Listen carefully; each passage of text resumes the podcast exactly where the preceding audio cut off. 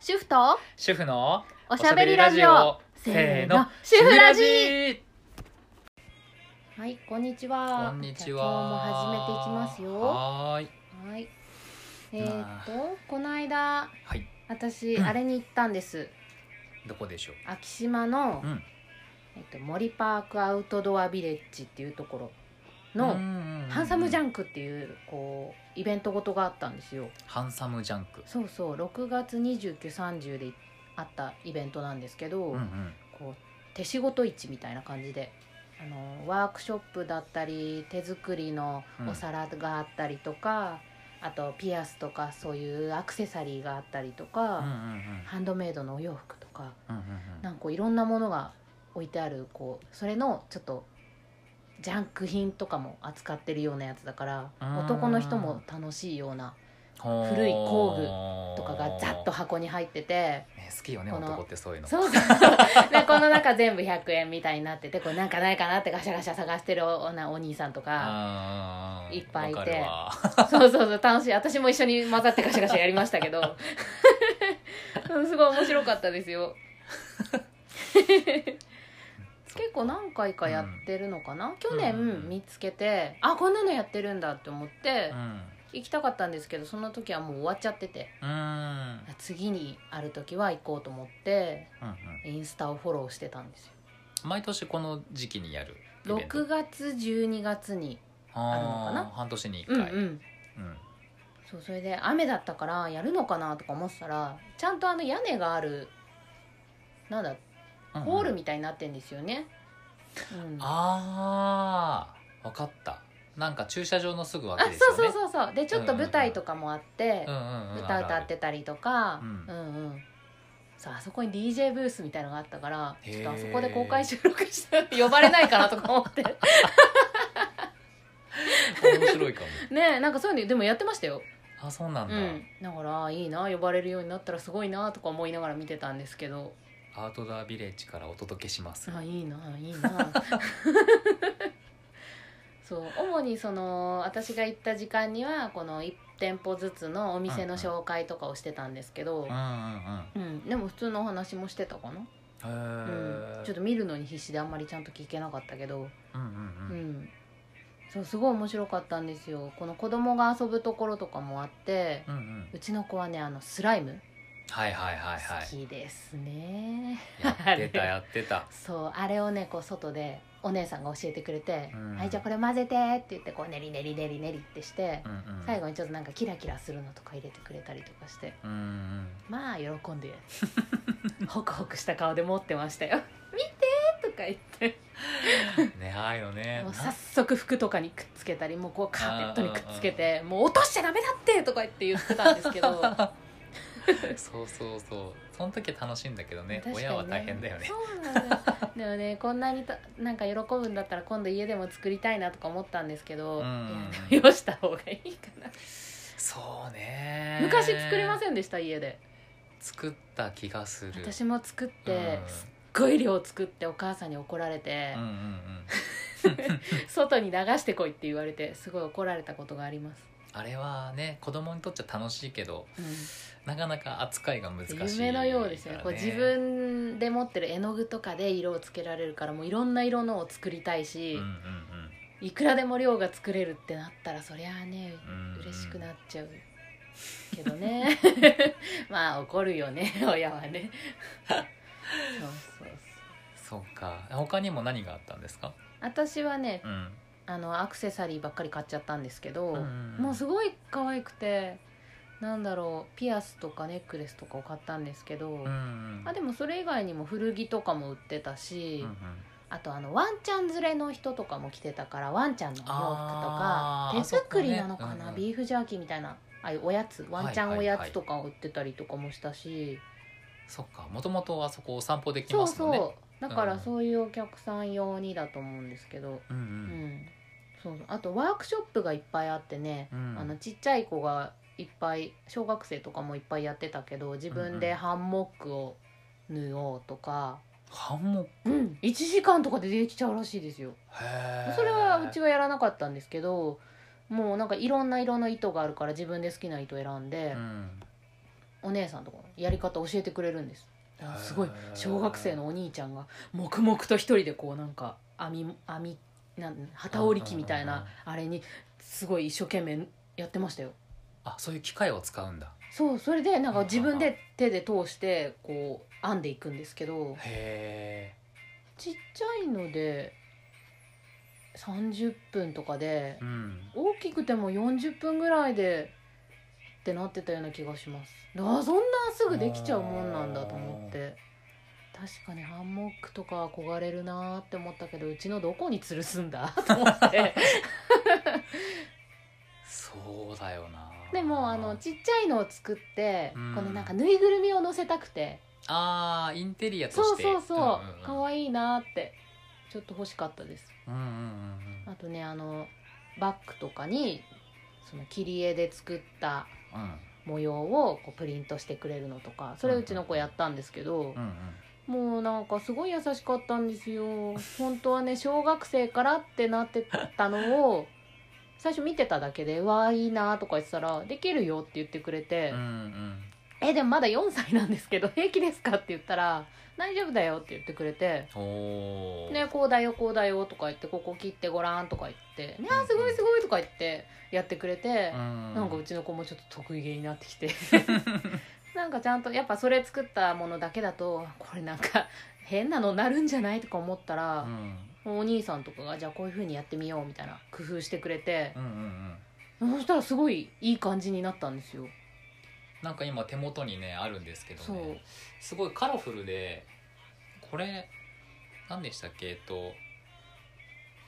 折り紙みたいな、そうそう折り紙を切ってうん折であのいろんな模様というか適当に切っていくと広げると面白い模様になるじゃないですか、うんうんなりますねその模様をプリントしようみたいなやつなんですけどうんうんなんか色とかもいろんな色があって好きな色選んでとか言って言われてじゃあこれとこれとこれみたいなの言っててうんうんうんってことはこの模様はその折り紙のなんていうのかな穴が開いた部分っていうことですよね、そうですねそこにえー、とこうグラデーションみたいに色をつけてって、うんうん、プリントしてるみたいなそ感うじそうかそうななんかこう上に型を乗せてうんうんこうヘラみたいのでザーってやるとその色が乗るんですけどうーんすごい綺麗普通に売り物みたい本当に私もなんか大丈夫かなとか思ってたんですけど、ううんん本当にあのあいいじゃんっていうものが出来上がっうんてう、んもうとにかくねお店のお兄さんお姉さんがね優しくしてくれて もうよかったねみたいな、うんねそれもすごく重要ですようねん、そうスタッフさんのこう接客うんとかうんすごい重要だと思うな本当他のショップさんとかでも結構小学生とかうんもっとちっちゃい子とかも一生懸命作ってるの見てたけどうんうんうんねやれるんだなと思って、うーうんん、やっそうぱなんだこういうね自分で作ったものとかすごい達成感がねあったりとか、確かにうん、それ自分で作ったものだったら大事にしてくれるかなとか、んこういう体験うちじゃやってあげられないからう、んうん、そういう体験をしてほしかったんでなんか一個やろうと思って。うんうんううんうんん、そうそうやったんですよ。ちょっと大人向けっぽい感じかなと思いきやうん、全然子供たちも遊そべうるそうそうあのねトランポリンとかだあって、うんうん有料です けどそうそう3分5分だっけ5分で3分だか5分で500円ってなってて、っうんて言われたんですけどでもやったと思ったらもうすぐおしまいって言われちゃうよとか言 って言ってお母さんだったらもっとねいっぱいやりたい小金井公園とかに行 ってあの昭和記念公園とかでこういっぱいやりたいなーとかって言ってうんうん うんどうにかやらなかったんですけどでもやってる子もいました よああいうのねそうやりたいよねそれは見ちゃったらそうねなんかそうこの間あと森タウンか森タウンさんに行った時にあのーレストランとか並んでるところに、まあ暑くなってきたから あのね大きいプールが作ってあっへてーそこにねちょっとなんかこう自分で焦げる船みたいなうわあすごいそういくつか浮いてて、うんそれがやっぱねあの1回いくらなんだけど、うんうん乗れたりとかあうとん大きい透明な風風船バルーンはいはいはいに入ってうん遊べるみたいな、そうそれも1回いくらとかねうんまいや確 かに面白そうだよ面白そうだけど1回でこの値段かとかそ3分かとか 思っちゃうとねうねイオンなとなか行くとよく外で土日そういうのやってますよねあーバンジージャンプじゃないけどなんか逆バンジーみたいなやつとかあーまあでも一ね回やりたいって言われるけ どでも1000円とか思って「ダメだお母さん今日お財布持ってないや」とか 言って「残念お母さんもやりたかったけど今日はお財布がないんだ」とかって言ってねえほんと難しいわああいう の、で目につくところでやってるからやそうそうそうまあ向こうはそうねやってもらわないうんうとんあれだから、ねあれなんですけど、 まあ楽しいんだろうけどねねたうん実際楽しいけどまあたまにだったらねねいいかもしれないですねちょっとねそれも、うん、結構悩むかな作っていく時 に今日どこ行くっつってうんあうんあそこいいかなあでもああそここれあるんじゃないかみたいな、うんそう土日とかだとそういうのやってたりとかねそう有料のこれとこれとこれがあるんじゃないかうそこを避けて通れないよねうんうん、見ちゃったらねやりたいって言うよね、じゃあ違うとこ考えよ うかみたいうん、 だな、ったらそういうのがないほらどこでも遊んでいいよみたいな公園みたいなとことかだったらね、うん好きにダメっていうこともなくそう、ね、遊ばせてあげられるかなって思うそうとねやっぱそっち行っちゃうかなううんうちがね富豪だったらいいんですけど「うわ好きなのを好きなだけやりなさい」って言いたいんだけどんそういうわけじゃ ないな いちかょっらとねね、うん、たまにだったらいいでしょうっていううんうんことかな、うんうん、なるほどねそうですねなんかあのボルダリング今すごい流行ってるけど、はいはいあのボルダリングのなんかでっかい壁とか、うんうん確かあありりまますしよたねあアウりまトドしアビレたッジねあそれも確かあの壁じゃないと思うけど子供の体験みたいのもやってましたよ、あそうボなルんダだ、リング体験みたいのえーうちの子すごいやりたがってて、うんうんうんそうあれとかちっちゃい子の方が上手そうじゃないですか大大人だともう体は私一回やったことあるんですけうど、んうんもう旦那とかはなんか手足がすごいなんか猿みたいに長いん でひょひょって上に登っちゃったんで、うんうんあ簡単そうじゃんと思って次私が登ったら全然進まなくて、うんうんあーなんか難しいんだなって思ったんですけど子供とかの方があの身が軽いからあー意外とあの腕の力ある子とかだったら、うんうんもうささっと登れちゃうんじゃないかな、ううんうんんなんかね僕一回体験をしたことがあって、うんうんあれあんまりね手の力使っちゃいけないらしいんでそうなんだ意外すよそう足で支えるみたいなあの靴が痛くないですかうあーんそうかもすごいちょっとねバレーシューズみうんたいな、うんうんそうそうそうそう、うん私あれが痛くて巻き爪だから痛くてああ そうだこの痛いのがなければもう少し頑張れるのにって思ったんですけど、うんうんうんやっぱああいうつま先で力をこうね、うんうんうん入れたりするからああいう靴なんだろうけどそうそうそうう、んそっか手じゃないんだそうなんですてっきりこの腕の力でっていうものなのかと思ったけど場所によってはね多分こう反り返ってるところとか、はいはいはいこそうういいううねのはねうんあの手の力なんだろうけどそっか結構ね、まあ、初心者はうんうん多分なんか足の力手よりも足うんにしっかりとこう体重かけてみたいなうんうん話だったな。いや本当になんかあじゃあ次はあそこのやつに捕まって足はここにしようかなこっちにしようかなとかってなんかもがもがやってたら、全然進まなくて、うんうんそうこうしてるうちに足が痛くなってきちゃったんですけど、うんうんうんなんかもううちの旦那とかひょひょひょみたいな感じでもう一番上に いてえ嘘でしょみたいなお猿さんだと思ったけど本当にみた いないやちょっとあれはねすごい得意だったみたいですね、うん、へえ、 でもその時もう小学学生いやなかったですよ小学生とかもいっぱいやりに来てて、みんなすごいなーってなんかあんな上級者コース登ってる子もいるとか思って、うんううんんだからちょっとね子供もやってみるといいかもしれないですねうんうんちょっとなんか本当に次やる時うちねそ子うそ供う連やれてりきたたいいなってせっかく言ってるんだったらう、うんんやってみてもらったら意外な才能が開ね花するかも、うんちょっとねそう何かしらそろそろもう3歳半過ぎたんで、なんかやらせたいなっていうのはあって、うんでねせっかく興味持ってるからうん、ボルダリングいいかもな、あとは歌ったりとかも好きじゃないですか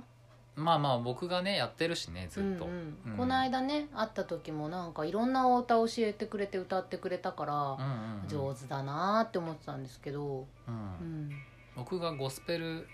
やってて、うんうん、もう15年ぐらいになるのあかそんな長いんですねな、うん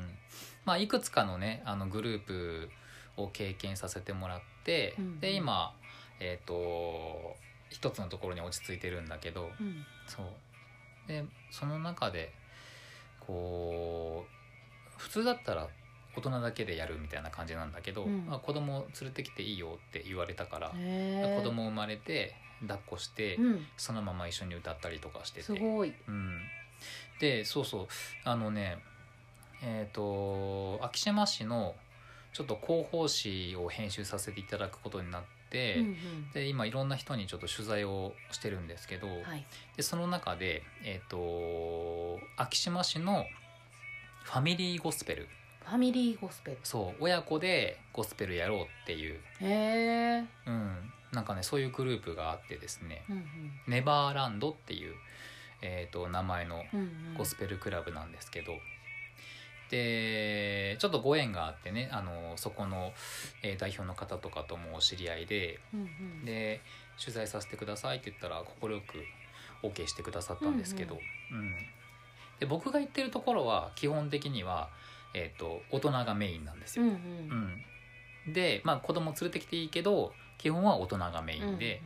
このネバーランドさんについてはあ何の歳からいけるんですかえっとね0歳からえそう僕が行った時も あの後ろ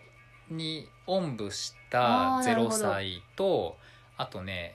小学生なのかなまだ行ってないかな、うんなんかちっちゃいお子さん連れたお母さんとか、へえそう来てたり本当基本はもうみんなね親子なんですわあす参加しごているのがうんうんうんじゃあもうどんどん連れてきていいですよっていう感じのそうそうそうそう、んであのー普通まあ他の大人向けのところだとちゃんと発声練習して、うんうん でちゃんとこう歌詞を、あのー発音とかチェックしてへーで音取ってしっかり歌いましょうみたいな流れになるんだけど、あのね面白いなって思ったのが発声練習がね遊遊んでる感じするんですよ。遊びの中で発声になってる感じですかねそうそうなんかねあどんなすことごいするん面ですか白いと思ったのがあのー発声練習のね例えばこうなんてなんて言ったらラジオで表現しにくいけど、うんうんあうーんっていう声を出す発声練習とかがあるんですけど、うんうん それをこうドアを開けるのに例え てあ「ギーはいはいはいはっいてこうちょっとこうなんだろうちょっとお化け屋敷のドア開けますみたいな感じのそうそうそう、んガラガラした声からドアを開けるのと同時にこう空気を喉からへー出してあげるみたいな、うんうんうんそういう発声練習から始まってそうなんか劇団みたいですねそうそうそううんそんな感じ、でなんかこうそこにドア開けたら宝箱があったみたういんな、うんうんでじゃあその宝箱を見つけた喜びを「やったーやったーやったー」ってうんうんうんうんその「やったーも」あのーちゃんと発声につ発声練習につながってるじゃあただの「やったやった」っていう感じじゃなくてもう「やった!」みたいなそうなんかねえっとイメージ的には「たやった」の「た」がこう、頭のてっぺんからポーンって出るようなうんうんうんやったーやったあーーなってるほどいうなるほそどういう感じとかへえ面白いあとねさらにもう一個ドア開けたらなんかどジャングルに出たよっつって、でそこに何の動物がいるかなうんで子供たちに動物の名前あげさせて、うんうんでなんかこうゾウさんがいたとか、うんそうそうパオーンっていう発声練習ほで普通に大人もあの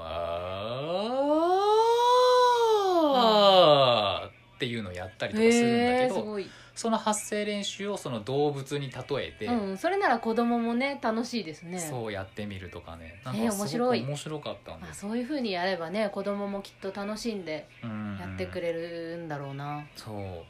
だ本当子供たちと遊びながら、うんうんなんか歌に触れてる感じっていうのかなでなんかみんなでこう歌ったりとかもやるんですかもちろんもちろんあのーへ曲が、えーとね、その時は2曲やったのかな、うんうん2曲ややるんですけどあの各パート,、えー、と女性の中でソプラノさんとアルトさんと、うんうんあと男性はテナうんうんーのパート分けをしてでそれぞれの音をこう鍵盤で確認しながら、うんうんで練習してみんなでじゃあ最後合わせてみましょうかみたいな形でへそうで子供たちももちろん練習してでもだんだんだんだん子供たちってこう遊びたくなってきちゃう からえお友達もいっぱいいるとねそう遊びたいよそうそうそうねであすなるほどなと思ったのうんが、あのね先生がねこうパッとしゃがんで子供たちに対してこうマイクを向けたんだよねほうそしたらねマイクを向けられた子供たちは目がキラーンとして集まってくるんですようん今までこうバラバラでうんうん好き勝手遊んでた子供たちがパッとマイクを向けられるとわーって集まってきて歌い始めるっていう、ねえあまあ基本みんなそういう風にやってるから歌うのが好きだったりするからうんやりたいってなるのかなねえあいや面白先いな生うまい、ううんん、よく知ってるんだねそういうことをねえでも確かにうちの子見るとこうマイクっぽいもの持たせるとマイクに見立てて歌ってたりするから、うんうんそういうの好きなのかなとか、あのね、もう本当今昭和昭和っていうかあの昭和じゃないですか私たちは、だけどもう令和の子とか平成の子たちは YouTube とかをすごい知ってるから、はいはいはい、なんかちょっとこう動画を撮るよみたいなムービー撮るよみたいな感じにしたりとか、うんマイクを向けたりすると YouTuber っぽくなるらしいですよ私もそれ生で見たことあるんですけどはいはいはいこうなんか「撮るよ」とか言って向けると「はいじゃあこれを紹介していきたいと思います」みたいななんかすごいこなれた感じの YouTuber みたいな「わあこれどうなってるんでしょう開けてみましょう」みたいななんかそういうのがうまいうまい見慣れてるから染みついてるんですよねきっと。あーでもそれわかるかもななんか これはちょっとジェネレーションギャップだなってあー、じゃあその子たちは今後ね社会出たらそうプレゼンとかうまくなるうまいいと思う絶対そうか、うんちょっと笑っちゃったけど 確かに面白いそれと思って、確かにうね、ん、うんそうなんかマイクをね向けて取られ慣れてるっっていうのもあるかもしれないですね昔に比べてこの携帯とかスマホがね普及されてなんかこうしょっちゅう写真撮られてたり動画撮られてたりするから、だからもう3歳とかでも決めポーズありますよねあありますあります、うんうん撮るよって言うと「待って!」とか言ってなんかこう胸の前でハート作ったりとうんうんうか、んなんかちゃんとねあるんですよそういうのそうそうそううわすごいって なんかうちも突然ピースをしたかと思いきやそれをピースを目のところに持ってきてチャキンキラーンみ たいなそれどこで覚えた、うん、そうそうどこで覚えてくるんだろうお友達がやってたりとかテレビでそのプリキュアとかそういうのがやってたりとかなのかな、なのかうんあなれはすごい可愛いですよね いやうちの子なんかねあんま写真撮るよ可愛い顔してって言うと白目向いたりするからダメなんです けどたまにね気分が乗ってる時はこう可愛いポーズをしてくれたりしますようんちょっとスカートこうやってつまんで姫っぽくしてごらんっていう言ったりするとノリノリでやってくれたりとかう、んうんううんんそうか確かに取られ慣れしてるよなうん、だからきっとね大きくなったらそういう仕事に就いたりするんじゃないですうか、んうんそうかもしれないちょっと楽しみですねうん そういう可能性あるよえねっとえっとってなっちゃう子少ないのかも、うんなんかちゃんとそれっぽく喋ってそうなうん、だから感じちょがっするとこうマイクを向けるとすぐ「あじゃあちょっと一曲」みたいな感じでうんんん歌っちゃう子とかも、うんねえいいなそうねだからそのなんか今まで見てた子供たちは、うんうんあの割かしマイク向けると恥ずかしがる子が多か多かったかなって思うんだけど、うんそのネバーランドさんの子供たちは割かしこうマイクをしっかり持ってちゃんとね歌ってたんだよね。えー、す多分ごいなあの親御さんと一緒にうんうんもう歌うっていうことが体に染みついてるし、多分それに対して恥ずかしいとかそういうのはあんまもうないのかな。うんどっちかっていうともうやりたいやりたいがうんうんね、強い、いのかなうちの子は多分恥ずかしがっちゃいますね、うんそういうの慣れてないからうん、いつもなんか得意げに歌ってる歌とか「ほらあれ歌いなよ」って言う と「いや恥ずかしい」とかってああーせっかくみんなに聞いてもらおうと思ったのにそうか恥ずかしいかみたいなうん。うんうんそうねそういうパターンありますようん、ねねうんそうなんか面白かったなすごくえまあでもいいですねなんか自分をこう表現できる、ねうんうんうん場所になると思うから。基本的にまああのー日本のゴスペルって、うんうんゴスペルってもともとあの教会とかで歌われてるようなね、イメージ持ってる方多いと思うんですけどでクリスチャンの方が多いとかああそんなイメージですそうね。イメージあると思うんだけどなんかね日本のゴスペルはね、あのークリスチャンの方がほとんどいなかったりとか、うーうんん無宗教の人たちが、うんもう単純に仲間とギャーギャー騒ぎたいからうん集まって歌ってるっていうパターンも結構あって、うんうんでうちもそうなんだけど僕が行ってるところもそうなんだけど、うんそうでなんなんていうかなもうねその声を出すっていうこと自体があのすごくね体にいいというかへーストレス発散につながっていそうでくんですすよね歌うことは結構い,、うんいろいろといいって言いますもんね。そうそう体にねすごく声出すことっていいので、うんでだからねお父さんお母さんも歌ってうんうん、で大きな声でこうわーっと声出すことによってストレス発散できるし、ですごくねあの面白いレッスンだから子供と笑いながらうんうんうん、歌を楽しむことができる、うんううんんでもちろん音楽がずっと鳴ってるから、うん子供の音感とかもきっと良くなるだろうしへーリズム感も良くなるだろううし、んそう多分いろいろ得るものはたくさんあると思うんですよねう。んうんそうだからね僕はすごくね、あのー別にゴスペルだからって、うんうんあのー私キリスト教じゃないからとかうんうんなんかちょっとこう敷居高そうとかってイメージ持たずに、なんかもともと歌がすごい上手い人じゃないと入れないのかなってああそれもあるそれもある、ううんんなんかねそういう質問もよくされるんだけうど、んみんみんなほとんどあのーななんて言うんだろうなそんなね上手い人ってねあまりいない。なんか昔からこの声楽をやってますみたいな人じゃなくてもうんうん普通にできるようになっちゃうもんなんですかね。できますできます、へえ、うん、だし別にソロで歌うわけじゃないかあらそうか間違ったって誰かがやってくれる。合唱校の感じです ね。そうそうそうそうそうだからねあのーまあ歌が嫌いだったらしょうがないんだけど、うん、歌うことが好きだったらね。ねそううん、そうそうだったら、あのーぜひぜひちょっと体験とかね、ややってみるといいのかななんて、うんううんんすごく思います。へえ面白そう。なんかねそのメンバーでこうバーベキューに行ったりとかわいいな。それこそねそういいなと思ったのが森タウンさんのすぐ近くなんで。うんそのネバーランドさんの練習終わった後に親子みんなで森タウンに遊びに行くとかうん、 へえあそっかそうおやってて友達同士でねそのままご飯食べたりとかもできるしうん、ねだから子供たち同士も多分そこで友達になったりとか、うんうん親も友達になったりとかでまたこういろんな交流が増えたりとかして、へそうえあこれいいなって思ったんですよね。うん、なんか場所自体は、えー、と昭島駅の、えー、と南口になるのかな北口ですあ北か、うんそうか森タウンの方、あ森タウンが北ですよねうん、えっとあ反対そうネバーランドさんは南口でやってあそるんうですかそうだから行く時ちょっと駅越えなきゃいけないんだけど、うんうんうんそう南口のえっとね1階が自転車屋さんなのかはないはいはいあの前真ん前ですねそううん昭島駅の目の前にロータリーがあって、そのロータリーのところに自転車屋さんがはいはいあはっいて、そのビルなんですけどああそうなんだそうそこでやってるんですね、ね駅がすぐ近いから多分いろんなところからうんうん来れますよね、アクセスもいいし、うんそうなのでねぜひぜひちょっと、うん、昭島の方だけじゃなくて他のところからもねなんかうん親子でなんかやりたいけど、何やろうかなって思ってたりうん土曜日が練習なのかななので土曜日ちょっと子供をどこに連れてこうっうんうてん毎回悩む方とかは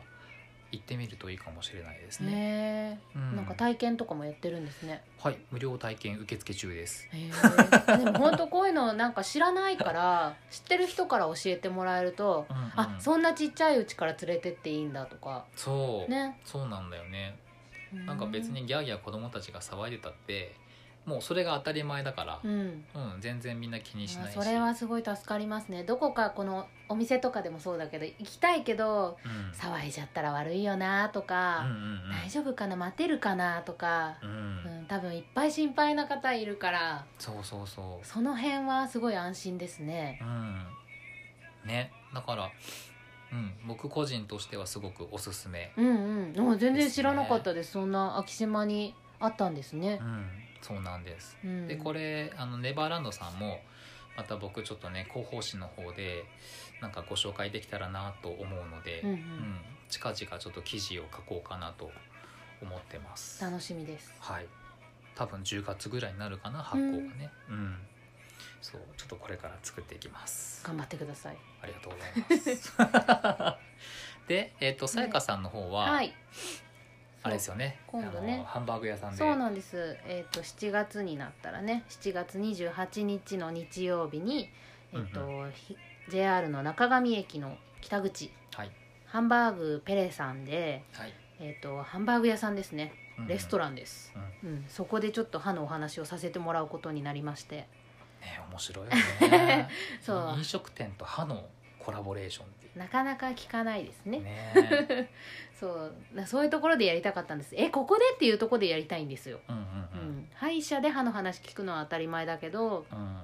そういうとこだとやっぱ緊張しちゃったりするから、うんううんん、もう単純に食べるのが好きな人に向けて今回は話すんですけど、うんうん食べるのが好きだからずっとこれから先も長いことを自分の歯で何でも食べれるようにはどうしたらいいのかっていう話をうんするのでこうちょっと実践なんかも交えてお実習ですねあのはフロスの使い方とかあちょっとあのプレゼントであげようかなっていうフロスを手に入れましたんーで、うんうんうん私がすごいインスタにありましたねそうそうおすすめしてる大好きなやつがあるんですけど、うんうんうんそれのちっちゃなのをお配りするのでそのうんうん時それを使って、まあ、自分の口でやるのが嫌だなっていう方は模型持ってくんで、うんうんその歯の模型でこんな風にやってくださいっていうのをお伝えしようかなと思ってるのでう、んうんううんん家に帰ってからもそのお土産で自分ですぐ実践できるようにうんしたかったのでうんうんそれでハンバーグ弁当をね持って帰ってもらおうと思って せっかくねそう美味しいハンバーグ屋さんなんでそうね店主の方とお話ししてうんじゃあハンバーグ弁当をつけようみたいなことになってうんうんうんお話聞いてその後ハンバーグ弁当を買って帰ると、うんうんううんん、いう形ですねご飯を作る必要がないない主婦に優しい講座にしようと思ってそう28日の10時から12時でやるんでおはい昼ご飯用に、ね、家族の分も買えるようにしてあるんで、前もって受付受付というかその申し込みの時にお弁当必要、何個必要ですっていうのを書いてもらえればううんうんん、あその当日家族の分も持って帰れますなるほどなので27日まで受付をしてますので申し込みフォームの方からしてもらう形ですね、これはえっとさやかさんのインスタそうですねの方で大丈夫ですかねはいそこにあの URL 載ってますんではい飛んでもらうと申し込み応募フォームにつながります、えっ、と sayaka.dh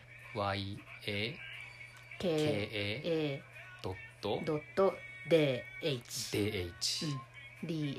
ですね。そうで検索してもらうとインスタが私のもあのデンタルキーの小林さやかが出てきますので、うんうん、そこに載ってますうんなるほど。はいねえなんかそその飲食店と歯の話普通ちょっと考えづらいけど、うんでも美味しいものをね長く食べ続けるために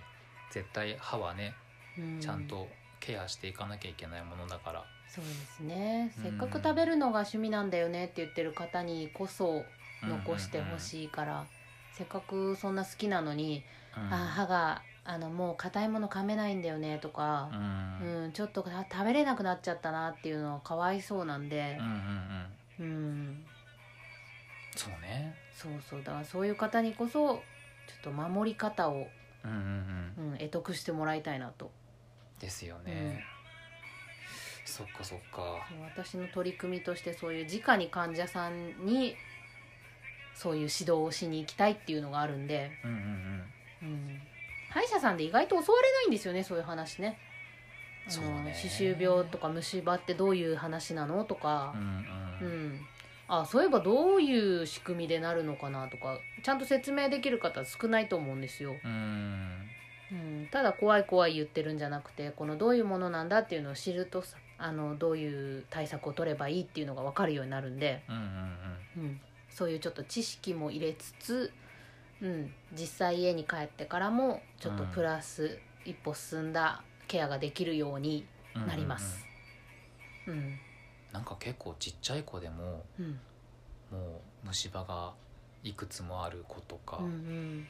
いますよね、そうかわいそうよねなんかどうやってケアしていったいってあげたらいいんだろうかってうんうん知らなかったらそうなっちゃいますもんうね、ん、あと結構もう虫歯に至ってはもうみなんなあって当たり前だよねみたいなお母さんが結構多くてまああーみんな虫歯はね大体1個や2個あるよねみたいなお母さんが結構多くて、うんいや違うんだよちゃんと守れるよっていう話をどうしてもどうしてもかかっちゃう病気じゃないよっていうことを伝えたくて、うんうんうんちゃんとこれこういうこととこういうことに気をつけてればなならないんだよっていうのをうんうん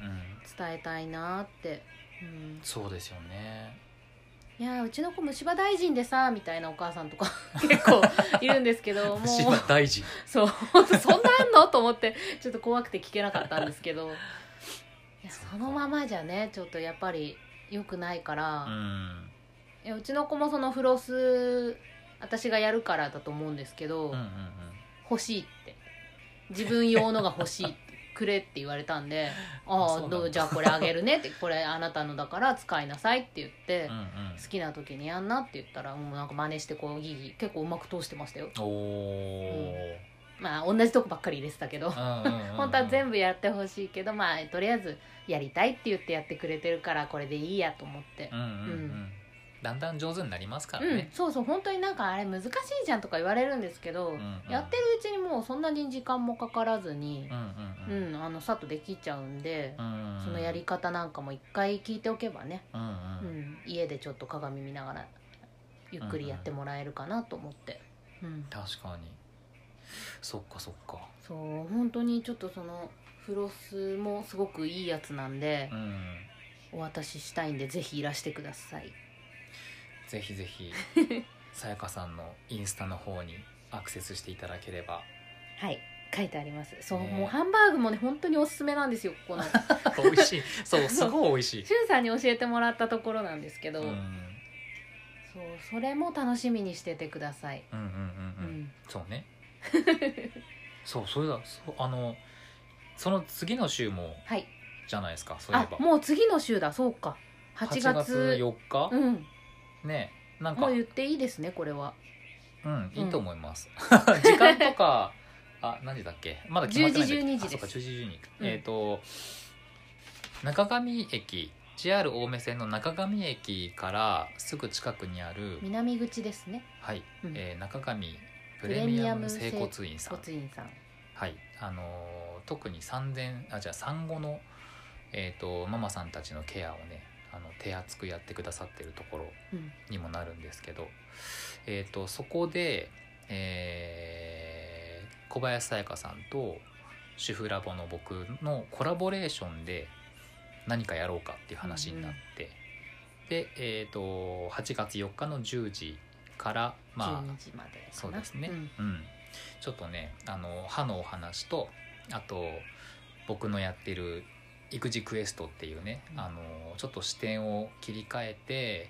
そうすると育児が楽しくなるよっていうお話うんをね、コラボレーションでさせていただこうかと思ってますのでうんう、んうんでそれ無料ですそう無料ですそう無料なのでうんでそこに通ってる患者さんはもちろんなんですけどそこに通ってる患者さんじゃなくても、うんうんあのどんどん来てください、はいでこれからあのチラシ作ったりとか、うんえー、とブログとかインスタとかであのご紹介する形